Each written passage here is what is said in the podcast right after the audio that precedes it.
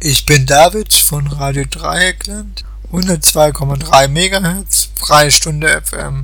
Ich interviewe heute Fraunhofer ISE, Forschung für Solarenergie und die Sendung steht in Zukunft Solarenergie. Ja, mein Name ist Claudia Hanisch. Ich bin hier am Fraunhofer Institut für Solare Energiesysteme für die Pressearbeit zuständig und ähm, war, bevor ich ans ISE kam vor drei Jahren, ähm, lange Zeit in der Solarbranche tätig. Sehr gut. Ähm, wie ist das Fraunhofer ISE entstanden? Das Fraunhofer ISE ist 1981 gegründet worden und war schon damals ein Institut, was sowohl äh, die Solartechnik abgedeckt hat, als auch die Energiesystemtechnik. Also wir haben hier sozusagen zwei große Teilbereiche innerhalb von in mhm. unserem Institut und das ist auch die Besonderheit vom Fraunhofer ISE. Wie schafft es Solarenergie effizienter zu bleiben? Ja, hier am Fraunhofer ISA arbeiten wir im Grunde an, an ganz, ganz vielen Stellschrauben, um die ähm, Photovoltaik ähm, noch effizienter zu machen, noch kostengünstiger zu machen und noch besser zu integrieren in, unsere, ähm, in unseren Alltag, in unsere Architektur zum Beispiel. Und wir haben sehr viele Arbeitsgruppen, die an ganz verschiedenen Themen arbeiten, vom Ausgangsmaterial, also vom Silizium, bis hin in die Integration von Solarzellen in Autodächer zum Beispiel. Okay, cool. Also wir decken da eine ganz, ganz breite, ähm, ja, einen breiten Teil der Wertschöpfungskette. Wie stabil ist Solarenergie, wenn ein Unwetter kommt? Ja, also in dem Moment, wo Wolken aufziehen, ähm, dann sinkt natürlich die Einspeisung aus äh, Photovoltaikanlagen. Aber mittlerweile ist äh, die Meteorologie ähm, so weit entwickelt, dass man ähm, Wetterschwankungen oder eben aufziehende Unwetter zum Beispiel sehr früh erkennen kann und das wird auch bei den Energieerzeugungen rechtzeitig ähm, sozusagen eingepreist und man kann darauf reagieren. Also man wird davon nicht mehr überrascht wie vielleicht noch vor 10, 15 Jahren. Gibt es Systeme, die jetzt zum Beispiel auch Elektroauto und Elektrorollstuhl ähm, eingebaut werden kann? Ja, das ist ein sehr interessantes Feld. Ähm, das gehört zum Bereich der integrierten Photovoltaik und da haben wir auch eine Arbeitsgruppe am Institut, die sich mit der Integration von Photovoltaik ähm, in Fahrzeuge beschäftigt. Wir haben zum Beispiel ähm, ein Projekt am Laufen, wo wir solare ähm, Autodächer für Elektrofahrzeuge entwickeln mit Herstellern. da kann man bis zu 10% mehr Reichweite über das Jahr mit dem Elektroauto schaffen, nur mit dem Solardach. Ja? Da reden wir noch nicht über andere Teile der Karosserie. Das heißt, man kann also, wenn man wirklich alle Teile, alle Verkleidungsteile des Autos nutzt, dort deutlich die Reichweite ähm, erhöhen. Mhm. Das ist ein Projekt und ein anderes Projekt ähm, beschäftigt sich mit ähm, zum Beispiel Kühlfahrzeugen. Kühlfahrzeuge haben eine große Fläche, ne, große, große Dachfläche und sie haben ihren höchsten Energiebedarf mittags, wenn es am heißesten ist und die Aggregate laufen. Und da äh, liefert natürlich auch die Solarenergie den, die höchste Leistung. Und das passt super zusammen. Und auch das ist eine Möglichkeit, da entwickeln wir zum Beispiel besonders leichte Module, weil die, die dürfen natürlich ähm, nicht das Dach eindrücken, also die Module müssen leicht sein ähm, und müssen gut zur Bordelektronik passen. Und daran arbeiten wir zum Beispiel auch gerade. Super. Wo sind die Grenzen der Solarenergie? Gibt es Grenzen ähm, des Möglichen. Mhm. Ähm, die, die klassische Solarenergie, so man, wie man sie auch vom Hausdach kennt, also diese typischen ähm, dunkelblauen oder schwarzen Solarzellen, die bestehen aus Silizium. Und Silizium hat ein physikalisches Limit von 29% Effizienz. Das heißt, man kann maximal 29% der Solarenergie, die auf diese Modulfläche fällt, in elektrischen Strom umwandeln. Das ist physikalisch vorgegeben. Da können wir jetzt auch nichts machen, das ist die Natur. Aber wir haben ähm, Mittel und Wege gefunden und da ist das äh, Fraunhofer ISE auch weltweit führend, ähm, dieses physikalische äh, Limit zu durchbrechen. Der Trick ist, dass wir die klassische Solarzelle kombinieren mit weiteren Schichten von anderen ähm, Elementen. Also Silizium ist ein Halbleiterelement und es gibt weitere Halbleiterelemente wie äh, Gallium, Germanium, Indium zum Beispiel. Und wenn man die kombiniert, dann kann man im größeren Bereich des Sonnenlichtspektrums, also sozusagen des Regenbogens, ähm, abdecken und nutzen. Damit sind wir schon bei 34 Prozent. Kann man Solartechnik auch ersetzen? Also wie recycelt man die? Ähm, ja, also Solarmodule können recycelt werden, sie müssen sogar recycelt werden. Es gibt eine ähm, europäische Richtlinie für das Recycling von ich sag mal, Elektronikschrott Mhm. Und da gehören Solarmodule genauso rein wie Bildschirme oder Kühlschränke oder Waschmaschinen oder ja, Computerbildschirme zum Beispiel. Und äh, man kann als äh, Privatmann sein, falls es doch mal kaputt geht, sein Solarmodul ganz normal zum Recyclinghof bringen.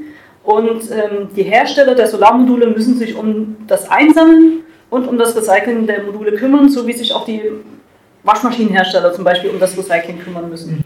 Und man kann 85 bis 95 Prozent der Bestandteile von einem Solarmodul auch tatsächlich recyceln. Also das Glas, den Aluminiumrahmen, die zuzählen. Welche Unterschiede gibt es zwischen Solarplatten? Das ist eine sehr gute Frage. Okay. Ähm, ähm, der Hauptunterschied zwischen den Solarplatten oder Solarmodulen ähm, ist, denke ich, ob es kristalline Module sind oder Dünnschichtmodule.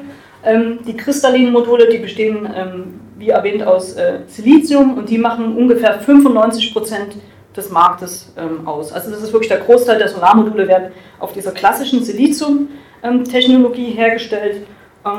Da gibt es auch nochmal Unterschiede zwischen Modulen, die nur auf der Vorderseite ähm, das Sonnenlicht nutzen und welchen, die auch auf der Rückseite das Sonnenlicht nutzen. Also sogenannte bifaziale Module, die sind auf beiden Seiten ähm, so beschichtet, dass sie die Sonneneinstrahlung nutzen können. Und wenn man die zum Beispiel in einem Solarpark installiert ähm, und dann vom Erdboden Sonnenlicht reflektiert wird, dann kann das auf der Rückseite sozusagen eingefangen werden und dann kann man auf beiden Seiten Strom, ähm, Strom erzeugen. Also das ist der Hauptunterschied bei den Kristallinen. Und dann gibt es das große Feld von ähm, Dünnschichtmodulen, die bestehen aus, ähm, aus anderen ähm, Halbleiterelementen. Cadmium-Tellur zum Beispiel wird, wird da eingesetzt. Ähm, dann gibt es noch den Bereich der organischen Photovoltaik. Das sind, äh, wir haben uns vorhin in der, in der Ausstellung angeschaut, Module, die man ähm, zum Beispiel auf einem Substrat, also auf einem flexiblen äh, Substrat, zum Beispiel aus Kunststoff, aufbringen kann ähm, die sind äh, nicht ganz so effizient wie die kristallinen Module, aber sie haben den Vorteil, dass man es halt auf gewölbten Oberflächen zum Beispiel aufbringen kann. Und da hat man natürlich nochmal ganz andere ähm, Anwendungsmöglichkeiten. Wie funktioniert Solartechnik in ähm, Taschenrechnern und jetzt sagen wir mal Teichwasseranlagen? Ähm, das Prinzip ist immer dasselbe. Also man hat ähm, ein, eine Solarzelle, ähm, die Solarzelle ähm, besteht aus einem Halbleitermaterial und in diesem Halbleitermaterial hat man eine ähm, positive und eine negative Schicht. Und dazwischen hat man einen sogenannten PN-Übergang, also zwischen positiv und negativ. Und in dem Moment, wo Sonnenstrahlen auf diese Zelle auftreffen, also sobald wir etwas sehen mit unserem Auge, äh, fängt die Solarzelle auch an zu arbeiten und die Energie dieser, dieser Lichtteilchen, dieser äh, Photonen, wird an die Solarzelle übertragen und damit werden Elektronen freigesetzt. Also bewegliche Elektronen, die man dann auch über einen Kontakt führt, das ist elektrischer Strom. Das ist das ganze Geheimnis. Kann eine Solaranlage auch Feuer fangen, wenn irgendwie was falsch vergrößert wird? Es gibt ähm, ganz selten mal den Fall, dass ähm, ein, ein Modul zum Beispiel, wenn ähm, die, die Lötverbindung zwischen zwei ähm, Solarzellen fehlerhaft ist, dass diese Stelle die gesamte Energie des Moduls ähm, sammelt, bündelt. Und dann kann es passieren, dass diese ähm, Folie, mit der die Solarzellen eingebettet sind, dass die tatsächlich 180, 200 Grad heiß wird und dann schmilzt. Und im aller, aller schlimmsten Fall kann das Modul dann auch brennen. Aber dann muss ich sagen, dann hat man auch in ein Modul minderer Qualität investiert. Äh, also im Normalfall sollte das nicht passieren, weil der Hersteller A eine gute Folie verwendet hat und B eine, eine korrekte ähm, Lötqualität äh, sichergestellt hat. Aber im Worst Case, im allerschlimmsten Worst Case ähm, kann das passieren. Ja. Und aus was besteht die Folie? Ähm, das ist ein, ein, Polymer, also ein ganz normaler ähm, Kunststoff. Dem Kunststoff sind dann noch ein paar ähm, Zusatzstoffe beigefügt, zum Beispiel ein UV-Absorber.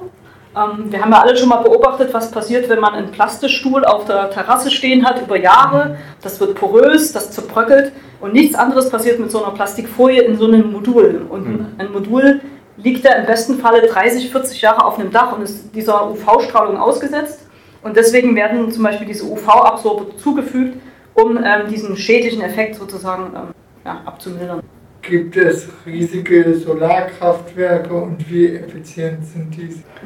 Ja, da werden ähm, quasi jedes Jahr, also man kann sagen fast jedes Quartal, neue Rekorde aufgestellt. Ähm, aktuell ist in Indien ein großes Werk im Bau mit 5 Gigawatt Leistung. Das entspricht also mehreren Atomkraftwerksblöcken.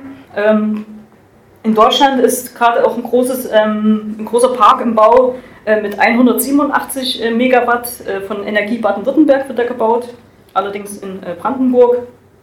Das ist ein Park, der ungefähr 200.000 Personen versorgen kann. Und ähm, weil, weil die Frage nach der Effizienz kam, dieser Park ist so kostengünstig, dass er keine staatliche Förderung benötigt. Also ähm, mittlerweile sind die Solarparks so günstig geworden oder die Solarmodule so günstig geworden, ähm, dass, ähm, ja, dass sie keine Förderung mehr benötigen. Sehr gut. Also wäre das eine Alternative für das Atomkraftwerk langfristig gesehen?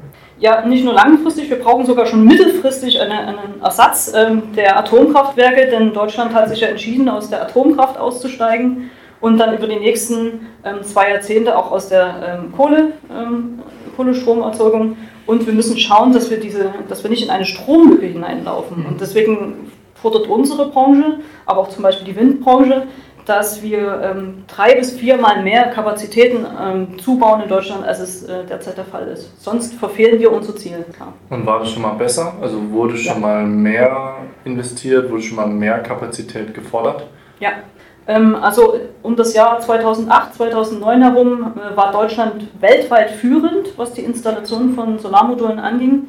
Da haben wir ein Jahr gehabt mit, ich glaube, 7,8 Gigawatt Installationen. Und das ist über die letzten Jahre ähm, ganz rapide runtergegangen. Ähm, wir hatten teilweise nur 2 Gigawatt Installationen pro Jahr und bräuchten ungefähr 10 Gigawatt. Also wir müssten sogar den Rekord von damals noch äh, übertreffen, um unsere ähm, Ziele, unsere Klimaschutzziele zu erreichen. Und was entgegnen Sie Leuten, die sowas sagen, wie das ist unnötig und teuer, diese ganze Solarenergie zu benutzen, man sollte lieber auf billigen Atomstrom setzen? Vor zwei, drei Wochen gab es eine ähm, Ausschreibung in Portugal, da wurde ähm, ein Solarkraftwerk angeboten, das für 1,12 Cent die Kilowattstunde Strom erzeugen kann. Es gibt kein Atomkraftwerk, kein Kohlekraftwerk der Welt, der, das zu so günstigen Kosten ähm, Strom produzieren kann. Also das, das, Kostenargument gilt einfach nicht. Zumal wir bei ähm, Atomstrom und auch bei Kohlestrom ja noch ganz viele verdeckte Kosten haben, die nicht der Kraftwerksbetreiber äh, trägt, sondern wir als Gesellschaft durch Umweltverschmutzung, durch ähm, gesundheitliche Schäden, ähm, durch die ähm, Langzeitfolgen, ähm, die äh, Brennstoffabfälle ne, mit sich mhm. bringen, das, das zahlt ja alles die Gesellschaft. Ja? Das ist nicht eingepreist im Strom, das zahlen wir. Ähm, all diese Probleme hat man mit Photovoltaik nicht und Photovoltaik wird jede Sache noch günstiger. Ja? Also wir sind da noch längst nicht am Ende der Fahnenstange angekommen. Und reicht die Sonne in Deutschland dann auf, um alle deutschen Haushalte bzw. zu befeuern sozusagen? Ja, also wir haben in, in unserem Institut auch eine Studie ähm, durchgeführt, wo wir uns mal angeschaut haben, wie viel Fläche können wir in Deutschland nutzen. Ne? Auf Dächern, an Fassaden, ähm, Lärmschutzwände an der Autobahn, ähm, Carports, Supermarktflächen, also alle Flächen, die im Grunde auch schon versiegelt sind, also ohne dass man neue Flächen sozusagen belegen muss. Und da haben wir ausreichend Fläche. Wäre es auch denkbar, von Satellitenstrom zu benutzen, um nachts Solarenergie zu haben? Technisch schwierig, weil wir haben dann äh, ein Kabel zu führen über sehr große, über sehr große Strecken. Ähm, das halte ich noch für Zukunftsmusik. Ähm, was wir machen können, um Solarstrom auch nachts zu nutzen, sind natürlich zum einen normale Batteriespeicher, ähm, aber es gibt auch noch eine, eine weitere Solartechnologie, die wir so in Deutschland nicht kennen, ähm, aber die in südlichen Ländern sehr, sehr effizient arbeitet. Und zwar sind das große Konzentratorkraftwerke, die ähm, jetzt nicht den Direktstrom in einer Solarzelle produzieren, sondern die ähm, über große Spiegel ein, ein ja, Fluid, ein Hochtemperaturfluid erhitzen. Und mit diesem Fluid erhitzt man wiederum Wasser zu Wasserdampf und, und betreibt eine Turbine. Mhm. Und dies, das sind ähm, Thermoöle oder auch Salzschmelzen, die den, die Wärme, die tagsüber sozusagen in diesen Spiegeln da ähm, ja, projiziert wird, die diese Wärme über viele Stunden äh, speichern können und damit kann man im Grunde die ganze Nacht die Turbinen betreiben. Und dann hat man sozusagen Solarstrom über die Nacht gespeichert und weiterhin genutzt. Und am nächsten Morgen beginnt das Spiel von neuem, also wir haben wieder Sonnenaufgang und das wird wieder, wieder neu erhitzt. Das wäre dann auch in der Wüste denkbar. Ja. Zum Beispiel, und da wird das auch wahrscheinlich genutzt hauptsächlich. Genau, da gibt es schon riesige Kraftwerke in, äh, in China, in, in Marokko, in, in Kalifornien. Also überall da, wo man sehr viel direkte Sonneneinstrahlung